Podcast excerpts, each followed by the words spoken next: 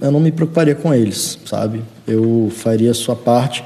Eu acho que os grandes, invariavelmente, eles vão ter eles vão ter alguma dificuldade, porque quando você cresce muito, você passa a atender em massa.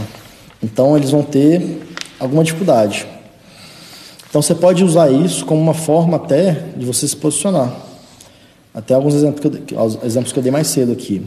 Às vezes, esse cara tem um atendimento péssimo, porque ele é muito grande. Então, você pode ter uma empresa menor com atendimento melhor. Ou o processo de venda deles é ruim, tipo assim, ah, vem aqui, se você quiser comprar de mim, você compra, tipo isso. Muitos grandões fazem isso.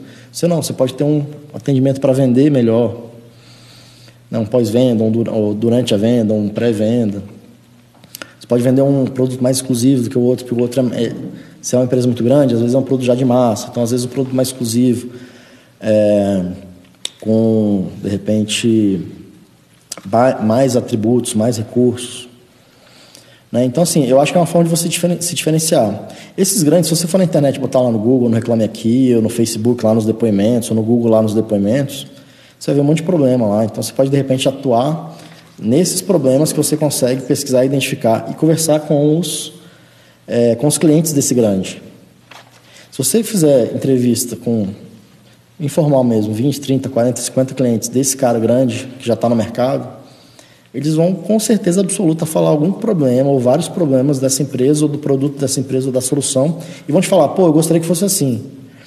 Então, é uma forma até de você aproveitar o tamanho dele. Né? Você encontrando esse cliente não é difícil pela internet hoje, você encontra os clientes facilmente, ou vai na loja onde o cara está vendendo, fica na porta, pergunta para o cara, ou... É, é, não é difícil você encontrar, é conversar, é gastar sola de sapatos, é gastar saliva para você conversar com essa galera. E eles vão te falar o que, que eles querem. Talvez não o que eles querem, mas quais são as dificuldades que eles estão tendo com aquele produto, por exemplo.